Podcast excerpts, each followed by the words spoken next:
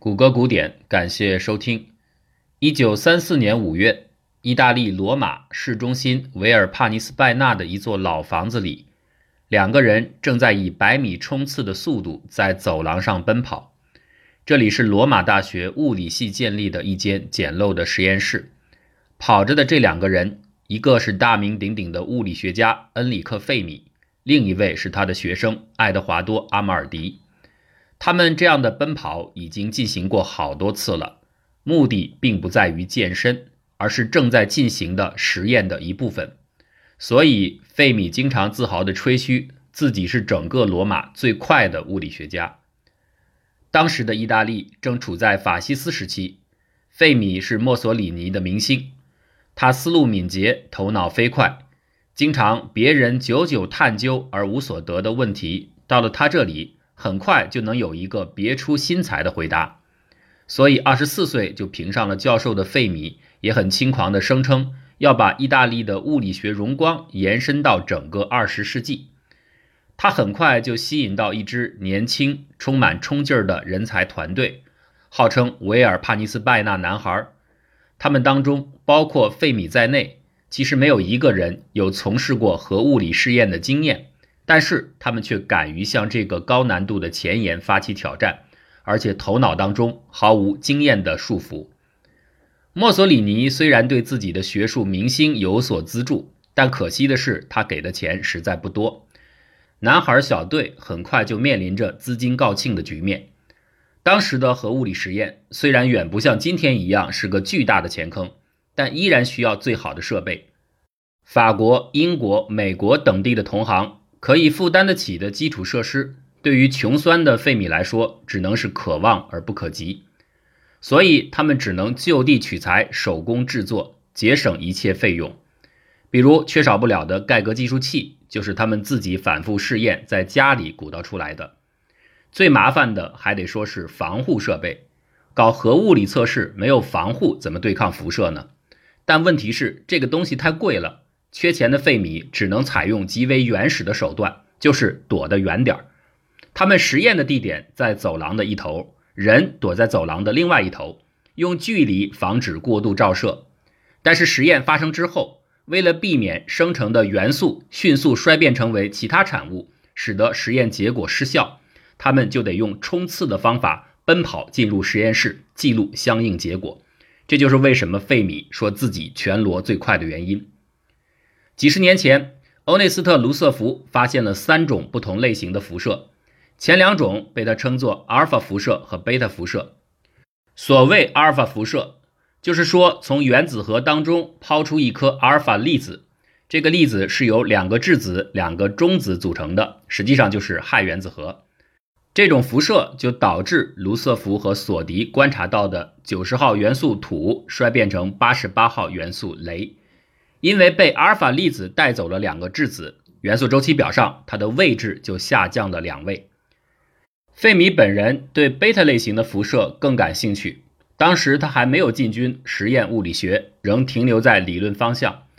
贝塔辐射里边没有任何的质子损失，而是一个中子变成一个质子，从而把元素沿周期表提升一位，并且在过程里吐出一个电子。但关键的问题是，到了这儿。等式的两边并没有平衡，你会发现没有足够多的能量失去。费米认为可能有一种比电子还小的东西，同时也被抛出了原子，这就能解释能量不足的部分。今天我们已经知道这个小东西叫做中微子，它的最初提议者是泡利，而且呢被泡利命名为中子。可是两年之后，查德威克发现了一种大个儿的中性粒子。它也命名为中子，这就是我们今天常说的那个中子。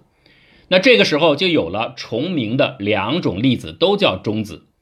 费米和学生阿马尔迪讨论的时候，阿马尔迪开玩笑地说：“不如就用意大利语中的小个中性粒子来区别称呼泡利提出的、费米认可的，但实际上当时主流物理学界不太接受的这种隐形粒子。这就是后来的中微子一词的由来。”一九三四年，费米把自己的中微子主张和贝塔辐射理论有关的论文提交给《自然》杂志。然而呢，这个论文被拒绝了，给出的原因是推测距离现实太遥远，无法引起读者的兴趣。这下子费米被彻底激怒了，他决定下面我干脆做一些傻搞的实验，纯粹就为了在实验室里找乐子，以分散自己沮丧的心情。那有什么实验会比让某些东西在黑暗之中熠熠发光更有趣、更能分心的呢？这就是费米转向粒子实验的开始。一阵消遣过后。费米决定要继续进行实际性的研究，一种叫做人工放射性的点子引起了他的注意。一九三四年，伊莲娜·居里和她的丈夫居里奥发现硼或者铝等较轻的元素，在遭受到阿尔法粒子轰击之后，即便你拿走了阿尔法粒子源，它们仍然会持续的保有放射性。哎，请注意，这里的居里不是那个居里夫人，而是居里夫人的女儿。所以呢，在他们之后，有很多人都跟进了这项研究，拿着阿尔法粒子一顿乱轰。费米也想这么干，但是老问题又卡壳了，没钱。阿尔法粒子含有正电荷，你要想把它推进某个原子核里，需要非常高的能量，这需要强劲而且昂贵的加速器，费米负担不起。于是呢，他就动起了别的脑筋，干嘛一定要射进去阿尔法粒子呢？要是用不带电的中子作为轰击的子弹，说不定能看到一些新奇的现象出现。哎，更关键的是，中性粒子它不用面对库伦屏障，所以射速不用太高，也就不用买高价的加速器。到了这儿就可以了吗？还是不行，中子源解决不了。这个时候，有人想起说，物理系大楼的地下室里。另外一位教授的手里有一份重约一克重的镭样品，放在保险箱里。用镭不就能够造出中子吗？问题是镭这种东西太金贵了，这一份样品的价值就是费米整个团队年收入的二十倍，所以肯定拿不到。那又不能去偷，咋办呢？费米他们又使出了凿壁偷光的能耐，在地下室里支起一根管道。把保险箱里散发出的气体收集，泵入到外边的一个装有皮粉的小瓶里。这是在做什么呢？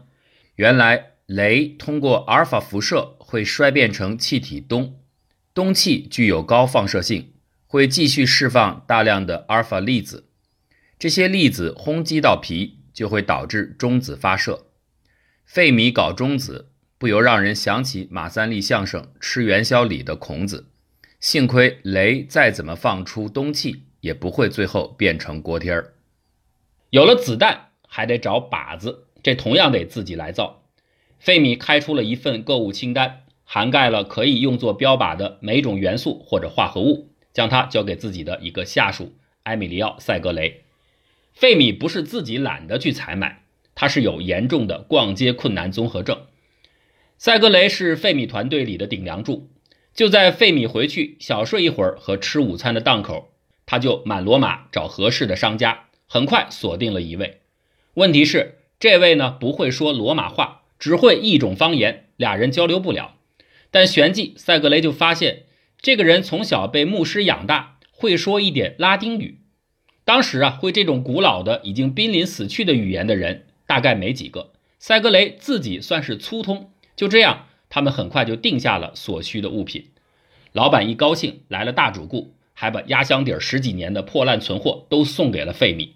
反正你不就是拿中子轰吗？破烂说不定也能轰。正式的中子轰击大排查开始了，男孩小队沿着周期表向上不断的逐个测试，开头的那些氢元素都没有任何改变，没有诱导出人工的放射性。接下来的元素有出现射出阿尔法粒子的情况，元素位置提前了两格。但是随着实验持续的进行，大家就注意到较重的元素很难释放出阿尔法粒子的，相反的倒是被摄入的中子好像被强大的原子核力留在了内部。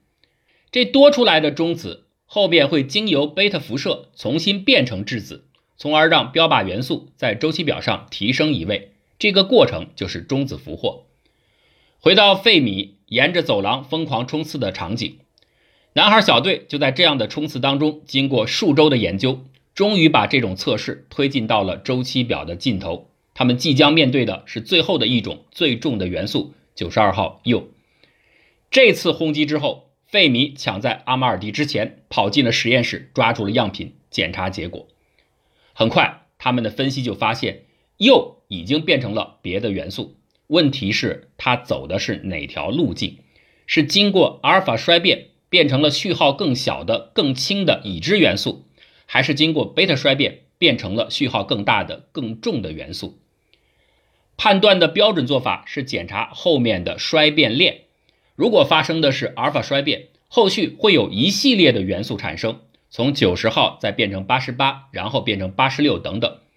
但是很显然，没有任何迹象显示其结果经历了阿尔法衰变。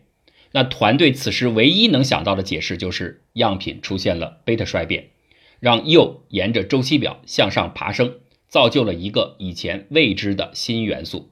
没过多久，进一步的结果分析又显示。这里边可能还蕴藏着第二种未知元素，它可能是前面所说的未知的新元素，再一次经过贝塔衰变之后又爬升了一格。